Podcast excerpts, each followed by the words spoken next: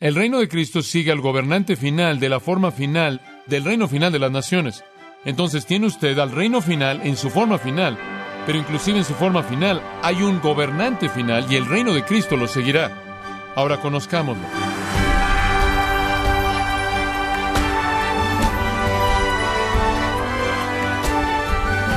Queremos darle las gracias por acompañarnos en su programa Gracias a vosotros con el pastor John MacArthur. Los antiguos solían reconocer los sueños y visiones como revelaciones de los dioses. En el caso de los hebreos, ellos creían en que las visiones provenían de Jehová, el Dios de Israel.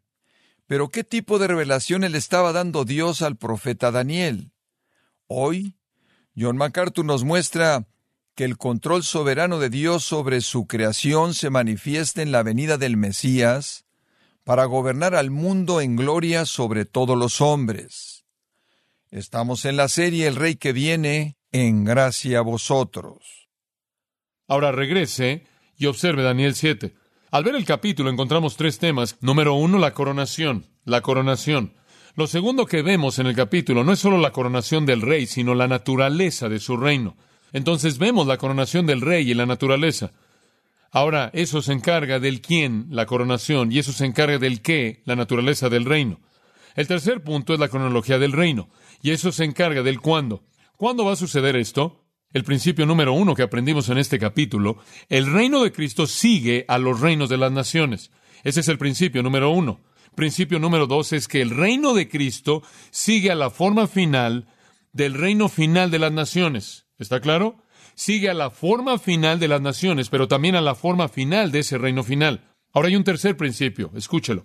El reino de Cristo sigue al gobernante final de la forma final del reino final de las naciones. Entonces tiene usted al reino final en su forma final, pero inclusive en su forma final hay un gobernante final y el reino de Cristo lo seguirá.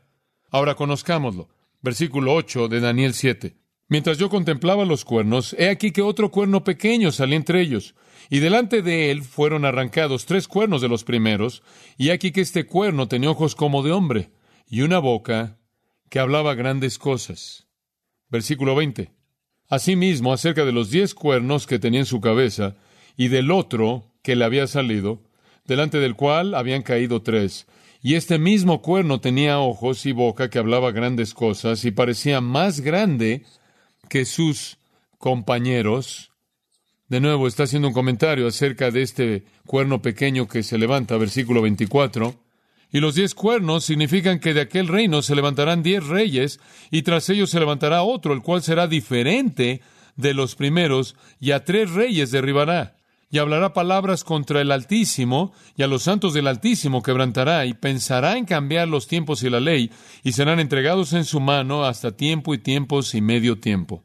Ahora, en esos cuatro versículos que le acabo de leer, hay un comentario constante de que va a levantarse un rey de los diez, él va a sujetar a otros tres, Él se apoderará y gobernará, y Él va a hacer varias cosas. Ahora, esta es una predicción de lo que llamamos en Daniel 7 el pequeño cuerno. Pero Él no es ningún otro que el anticristo. De hecho, el apóstol Juan, escribiendo en la primera epístola general, hizo una declaración asombrosa. Él le dijo a los cristianos a quien Él escribió, Hijitos míos, escuchen, hijitos míos, vosotros habéis oído que el anticristo vendrá. Eso es lo que dijo. ¿Dónde lo oyeron? ¿Dónde oyeron eso? Alguien debió haberles estado enseñando el libro de Daniel. Claro. Pablo ciertamente lo enseñó. En una carta a Tesalonicense, capítulo 2, versículo 3, él habló acerca del hijo de perdición o el hombre de pecado, quien iba a venir e iba a traer un gran engaño en el mundo. Pero yo creo que la fuente primordial, inclusive de la enseñanza apostólica acerca del anticristo, fue Daniel. Y ellos habían hecho su trabajo, y Juan puede decir de una manera muy general, han oído que el anticristo vendrá, y han visto probadas, porque inclusive ahora hay muchos anticristos. Este gobernante final es presentado en el libro de Daniel de varias maneras. En el capítulo 7 es llamado el pequeño cuerno, en el capítulo 8 es llamado el rey del semblante feroz, en el capítulo 9 es llamado el príncipe que vendrá, en el capítulo 11 es llamado el rey obstinado, pero todo se refiere al mismo individuo. Él es el gobernante final de la forma final del reino final de los gentiles. Observa el versículo 8. Dice que él comenzó pequeño, él fue llamado un pequeño cuerno, comienza pequeño, aparentemente se vuelve más grande conforme usted llega al versículo 20. Él parecía más grande se ve más abundante en tamaño, en rango, y puede significar un capitán o, un señor o un jefe. En otras palabras, él tenía un rango más elevado, él comenzó pequeño y él llegó al punto en el que él domina. Aparentemente esta formación tiene un triunvirato de potencias gobernantes y él se levanta por encima de ellas y domina la escena entera. Ahora, ¿cómo puede él hacer eso? Permítame decirle cómo. En primer lugar, él es un genio político. En primer lugar, él es un genio político. Él literalmente es un genio político. Regresa al versículo 8. Mientras que contemplaba los cuernos, he aquí que otro cuerno pequeño salía entre ellos, y delante de él fueron arrancados tres cuernos de los primeros. Ahora, el lenguaje aquí se oye violento, pero en el original, en el texto original no es tan violento, expresa más bien un empujar como si estuvieran creciendo conforme uno va saliendo y gradualmente sube hasta que se vuelve prominente. De hecho, se refiere a un reemplazo gradual conforme lo nuevo empuja lo viejo y lo antiguo gradualmente se desvanece. No es una catástrofe, es progresivo. Ahora, ¿qué significa eso? Eso significa para mí que de alguna manera este individuo es tan sutil en su genio político en su inteligencia política que, sin causar ninguna turbación y sin revolución alguna, él sutilmente empieza a subir por la escalera política hasta llegar al dominio. Apocalipsis capítulo 6, por ejemplo, dice que él viene montado en un caballo con un arco para conquistar. Siempre me ha parecido interesante que él tenía un arco sin flechas. Aparentemente él puede hacer más con una amenaza que lo que él hace con una guerra. En su sutileza él conquista sin pelear. Observe, por ejemplo, en Daniel 11:21. Y en su estado, hablando de nuevo acerca del anticristo, se levantará una persona vil a quien no le darán la honra del reino, pero él vendrá de manera pacífica para obtener el reino mediante qué? Adulaciones. Esa es política, el arte de la adulación, es un genio político. Entonces, eso es lo primero acerca de él. Entonces, cuando usted ve a alguien que sería el anticristo, él será una mente maestra política. En segundo lugar, él no solo es un genio político, sino que es un genio intelectual. Es brillante. En el versículo 8 dice que tiene ojos como ojos de hombre. En el versículo 20 él tenía ojos. Y los ojos se refieren a inteligencia. En tercer lugar, él va a ser un genio orador. No solo va a ser poderoso en términos políticos y sutil, no solo va a tener una mente quizás más grande que cualquier otra, sino que va a poder expresarse de maneras maravillosas. Y al final del versículo 8 dice, Él tiene una boca que habla grandes cosas. Versículo 20. Él tiene una boca que hablaba cosas muy grandes. Y algunas de ellas, versículo 25, son grandes cosas contra el Altísimo, el Dios Altísimo. Pero tiene alguna capacidad de oratoria. En Apocalipsis 13:5, por ejemplo, dice que Juan dice lo mismo. Él tuvo una boca que hablaba grandes cosas. En cuarto lugar, él será un genio militar. El versículo 23 dice al final del versículo que él devorará la tierra entera y la pisará y la hará pedazos. Una vez que llega a su lugar, a su posición de manera pacífica, una vez que él obtiene su reino mediante adulación, entonces el holocausto comienza. Por un tiempo, escuche esto, de acuerdo con Apocalipsis 17, cuando la iglesia es quitada, yo creo que la iglesia será llevada en el rapto antes de que todo esto se cumpla. Pero cuando la iglesia es sacada, la iglesia falsa florece, ¿no es cierto? Apocalipsis 17, llamada la prostituta, la ramera, el misterio, Babilonia, la gran ramera. Una vez que la verdadera novia es quitada, lo único que queda es la prostituta y la iglesia falsa va a florecer y este anticristo va a encajar con la iglesia falsa. Apocalipsis 17, la iglesia falsa estará ligada a él y él va a bailar en un vals con la iglesia por un tiempo y después, de pronto la Biblia dice que él va a consumir a ese sistema falso y va a demandar que todo el mundo lo adore. Entonces, por un tiempo, mediante paz y adulación, él alcanza sus fines y después se convierte en una potencia militar que devora la tierra y la destroza. De tal manera que en Apocalipsis 3.4 dicen, ¿quién es como la bestia? ¿Quién puede hacer guerra con él? Él es invencible. Apocalipsis 3.7 dice que él hace guerra y vence. Es un genio político, intelectual, en la oratoria y militar. Número 5. Él es un genio comercial. Él puede llevar a cabo un golpe de Estado económico. Y puede ser que Él resolverá la inflación en el mundo. ¿Se puede imaginar eso? Un hombre que puede hacer todo eso y resolver la inflación. Él va a hacer que el engaño prospere, Él va a resolver algunos de sus problemas mediante mentiras, Él va a ser inteligente, engañoso, y si usted lee Apocalipsis 18 va a descubrir que Él diseña un sistema económico mundial, el cual incidentalmente termina yéndose en picada cuando Cristo establece su reino. Pero Él lo puede hacer. Economía mundial. Finalmente, Él será un genio religioso. Él va a tener carisma, Él se va a presentar como un anticristo. Esto es un pseudo-cristos, como también un anticristos. Él va a ser un Cristo falso. Él se va a presentar como un gran líder religioso. Él va a querer que el mundo entero lo adore, nos dice Apocalipsis 13:8. Él hablará grandes palabras, versículo 25, contra el Altísimo. En otras palabras, Él se va a jactar de superioridad o de igualdad con Dios. En el capítulo 11 de Daniel dice que Él quiere presentarse, elevarse a sí mismo como igual con Dios. Es un pensamiento increíble. Por cierto, dice que Él hablará en contra del Altísimo. El texto original dice, al lado de, Él buscará colocarse a sí mismo al lado del Altísimo. Ser igual. Él va a tratar, por ejemplo, versículo 25, y esto es fascinante, cambiar, lo ve ahí, los tiempos y las leyes. ¿Qué? ¿A qué se está refiriendo aquí? Bueno, algunas personas creen que los tiempos serían observaciones religiosas normales, parte de la agenda religiosa normal. Algunas personas creen que Él tratará de cambiar las celebraciones religiosas normales. Otros creen que Él tratará de destruir la adoración del día de reposo o el aspecto sagrado del domingo o, o Él torcerá los tiempos de trabajo y demás. De alguna manera Él tratará de borrar el patrón ordenado por Dios. No sé cómo. Pero cambiar las leyes, eso es bastante claro. Él tratará de cambiar las leyes morales de Dios. Tratará de borrarlas. Creo que me inclino al hecho de que Él probablemente tratará de cambiar las leyes morales de Dios y Él tratará de cambiar los tiempos de adoración y los tiempos de celebraciones religiosas en la sociedad en la que viva. Él hará todo lo que pueda por cambiar todo lo que Dios ha establecido. Ahora observe al final del versículo 25, afortunadamente su tiempo será limitado, y a Él se le dará un tiempo y tiempos y medio tiempo. Ahora ese es algo interesante. ¿Qué es eso? Un tiempo, tiempos y medio tiempo. Un tiempo, uno. Tiempos serían dos y medio tiempo sería una mitad. Eso es tres y medio. Él tendrá tres y medio años. Ahora, esa es una nota muy importante en términos proféticos, porque ese es todo el tiempo que tendrá. De hecho, si usted ve el capítulo 12 de Daniel, versículo 7, lo dice ahí. Habrá un tiempo, tiempos y medio tiempo. En el versículo 11 lo lleva días. 2.290 días o 2.305 y 30 días en algún punto alrededor de ese periodo de tres y medio años es todo el tiempo que él tendrá. Pero él hace un pacto de siete años con Israel y lo quebranta a la mitad y durante los últimos tres y medio años él literalmente devasta la tierra junto con el juicio de Dios. Y después viene su final horrible. Ahora, ¿qué he dicho aquí? Ahora escuche. Dije esto, principio número uno. El reino de Cristo sigue a los reinos de las naciones. Principio número dos. El reino de Cristo sigue la forma final de los reinos de las naciones. Principio número tres. El reino de Cristo sigue al gobernante final de esa forma final de los reinos de las naciones. Ahora, principio número cuatro. ¿Todavía está usted conmigo? Aquí vamos. El reino de Cristo, no sé si lo puedo decir, el reino de Cristo sigue al gobernante final y la forma final y el reino final solo después de la persecución final por parte de ese gobernante final. Van muy bien, alumnos.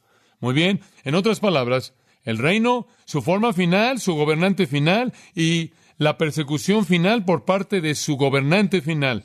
En la culminación misma de esto, habrá un derramamiento de sangre de todos los santos. Versículo 21, Daniel 7. Y veía yo que este cuerno hacía guerra contra los santos y los vencía guerra contra los santos. Y puede leer en el libro de Apocalipsis, en el capítulo 13, lo mismo. Simplemente le voy a hacer mención de uno o dos versículos, capítulo 13. Recuerdo, creo, del versículo 7, creo que es, se le fue dado el hacer guerra con los santos y vencerlos, y poder se le fue dado sobre toda lengua, tribu y nación. La paz termina, el pacto es quebrantado la mitad de la semana, y él lleva a cabo una guerra terrible. Y le voy a decir que es eficaz. Permítame decirle lo eficaz que es. Él mata a dos tercios de los judíos. Ahora, si quieres saber dónde está eso en las Escrituras, Zacarías 13, 8 y 9. Él mata a dos tercios de los judíos. Él literalmente conquista la ciudad de Jerusalén en Zacarías 14, 1 y 2. Él mata a muchos gentiles, de acuerdo con Apocalipsis 3, 7 al 10. Y versículo 25 de Daniel 7 dice que Él cansa a los santos del Altísimo. Y la palabra ahí se está refiriendo a una ropa desgastada. Él los lleva a un estado de una condición miserable. Los hace trizas. Ahora, ¿cómo lo va a hacer? Creo que mediante la injusticia, al apoderarse de su propiedad, mediante castigo físico, al no apegarse a lo que dijo en primer lugar. Apocalipsis 13 dice esto. Si un creyente está viviendo en ese entonces, toda persona en la sociedad humana va a tener que llevar una marca, ¿no es cierto? Una marca de la bestia en su frente o en su mano. Si usted no recibe la marca, no puede comprar o vender. Si usted no recibe la marca, se identifica a sí mismo como un revolucionario. Y la segunda fase será que usted no se postre ante la bestia y su imagen. Y si usted no hace eso, va a perder su vida. Va a haber una matanza en toda la tierra de aquellos que son los santos del Altísimo. ¿Y sabe una cosa? Me da la idea en la sociedad en la que vivimos que eso se podría convertir en una realidad.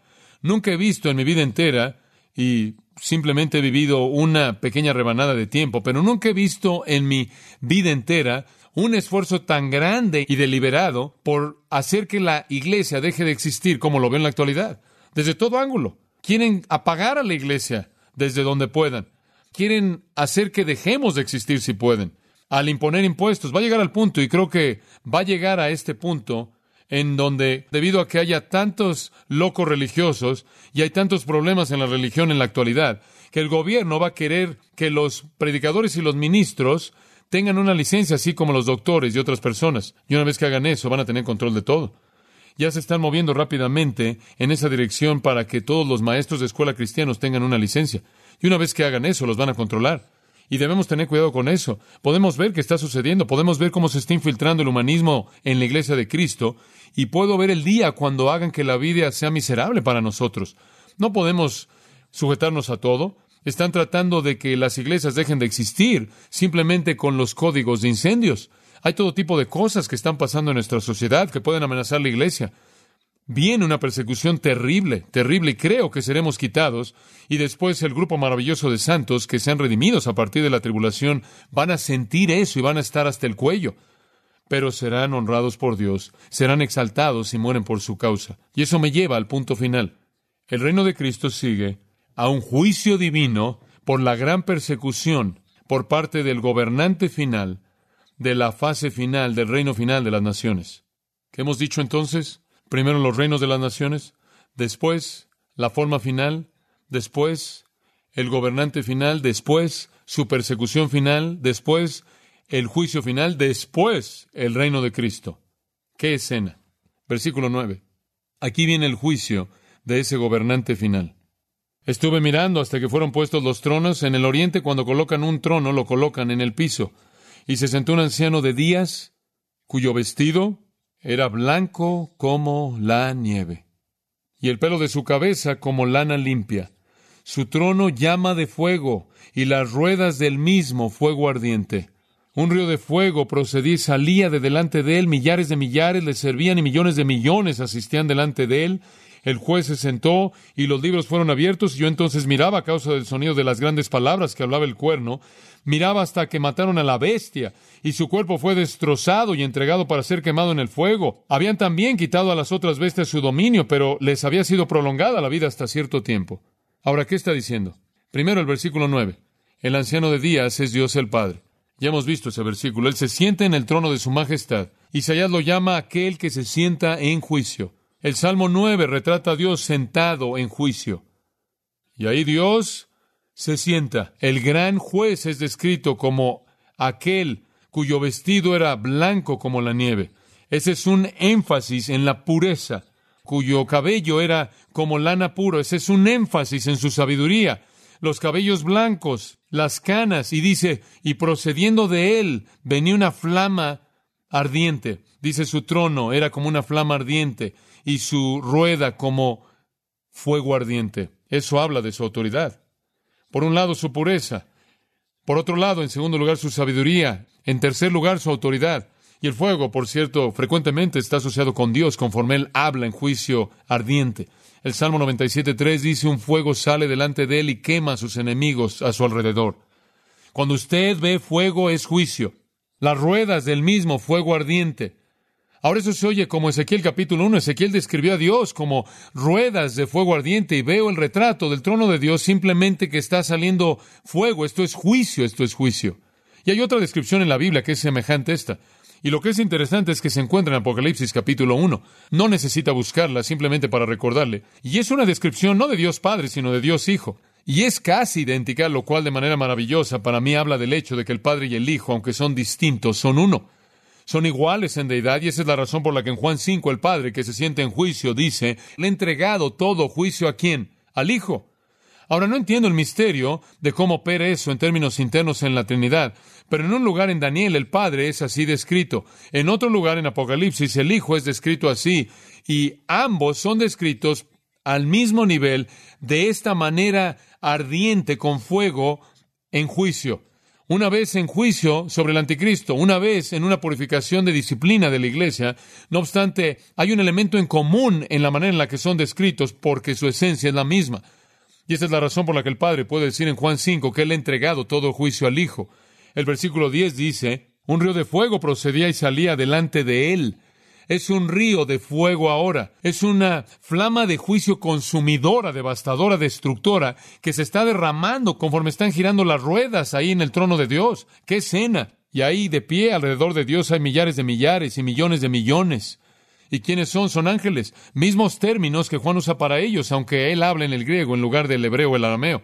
Y los ángeles están ahí. Por cierto, los ángeles siempre se asocian con servir a Dios. Y particularmente los encontramos cuando Él está en juicio, como lo vimos en segunda de Tesalonicenses. Él regresa en juicio ardiente con sus ángeles y como Judas dijo, después dice, el juicio fue establecido. Esta es una corte. Y literalmente significa la corte se sentó, el juez tomó su lugar. El juicio se estableció y los libros fueron abiertos. En algún momento haremos un estudio bíblico simplemente acerca del pensamiento de que los libros fueron abiertos. ¿Y sabe una cosa? Que Dios lleva el registro en libros de toda persona. Dios tiene el registro de toda vida y cuando el juicio venga es lo mismo en Apocalipsis capítulo 20. Dios abre los libros. ¿Sabe lo que Él está buscando? Él está buscando una raya grande que diga cancelado a la mitad de la página, cancelado por la sangre de Cristo. Y si no está ahí, la evidencia está ahí para condenar al hombre al infierno. Dios lleva registros en sus libros. Él no juzga a la ligera. Él es un juez que juzga de manera justa. Versículo 11. En uno de los actos de juicio. Yo entonces miraba a causa del sonido de las grandes palabras que hablaba el cuerno, Miraba hasta que mataron a la bestia y su cuerpo fue destrozado y entregado para ser quemado en el fuego. En la visión de Daniel, él ve a este anticristo, este pequeño cuerno que se ha levantado hasta llegar a ser la bestia compuesta de todo el resto de las naciones que estuvieron involucradas. Y él ve esta bestia siendo devastada de manera total, y yo creo que en el versículo 2 el resto de las bestias, que todavía están vivas en un sentido, encarnadas en él, que tuvo un poco de tiempo para ir más allá de sus fronteras, fueron finalmente devastadas y destruidas también. Babilonia, Medo-Persia, Grecia, todas en cierta manera continuaron en parte en sus sucesores, porque todos los gentiles siguieron su poder, siguieron el mismo patrón, finalmente todas encarnadas en la bestia final, y él es destruido de manera total. Ahora escuche algo. Después de que los reyes finales de los gentiles en su forma final y la revelación de su gobernante final y su persecución final venga, entonces vendrá la destrucción de ese individuo. Las naciones son juzgadas y ese juicio es registrado en Mateo 25, el juicio de las naciones. El versículo 26 en este texto nos ayuda a entender algo de esto. Pero se sentará el juez y le quitarán su dominio para que sea destruido y arruinado hasta el fin. Amados, ese es el cese total del día del hombre. Y después viene la clave, versículo 27 y que el reino y el dominio y la majestad de los reinos debajo de todo el cielo se ha dado al pueblo de los santos del Altísimo, cuyo reino es reino eterno, y todos los dominios le servirán y obedecerán. Eso es todo. El reino de Cristo sigue esa escena final de juicio. Es una visión impresionante, ¿no es cierto? ¿Quiere ver la reacción de Daniel? Versículo 28. Aquí fue el fin de sus palabras. Eso es todo. Ya veré el final de las caricaturas algún día. Eso es todo. Es frívolo aquí, pero no es frívolo aquí. Eso es todo. ¿Quieren saber cómo me sentí por esto? En cuanto a mí, Daniel, mis pensamientos me turbaron y mi rostro se demudó. Pero guardé el asunto en mi corazón. Él dijo, me devastó. Mi mente estaba de cabeza, estaba turbado. Mi forma física entera comenzó a cambiar, pero lo guardé en mi corazón. ¿Sabe una cosa? Cuando pienso en estas cosas, tengo la misma reacción. ¿Sabe usted cuál fue la reacción de Juan? Él dijo, Vi la visión y vi al Hijo del Hombre tomar el libro y comenzar a desenrollar el título de propiedad de la tierra, y tomé el rollo y la visión y lo comí y descubrí que era dulce en mi boca, pero era amargo en mi estómago. Fue dulce al principio porque pensé, oh, Cristo reinará, gobernará al fin, pero fue amargo porque me di cuenta de que cuando Él establezca su reino, será la condenación de toda persona que rechazó a Cristo y será condenado para siempre sin esperanza. Entonces es dulce y amargo. Y creo que Daniel está en la misma tensión. Él está turbado, él es cambiado y él pondera en su corazón. ¿Cómo termina la historia? Termina con la venida de Cristo. El resumen de la historia de la Pascua es esta. Y cito, el que lloró sobre la tumba, el que calmó las olas salvajes, manso para sufrir, fuerte para salvar, él vendrá en gloria. Aquel que pisó el camino de la tristeza, aquel que entregó todo bien, el Hijo del Hombre y el Hijo de Dios, él vendrá en gloria. El que sangró con una herida después de ser azotado y llevó de manera mansa escarlata y espinas. El que llevó toda tristeza vendrá en gloria. El monarca de la mejilla herida. Burla de judío y burla de griego, sacerdote y rey divinamente manso, Él vendrá en gloria. Él quien murió para liberarnos. Él quien resucitó y vive para mí. Él quien viene, a quien yo veré, Jesús, solo Jesús, solo Él, Él reinará en gloria.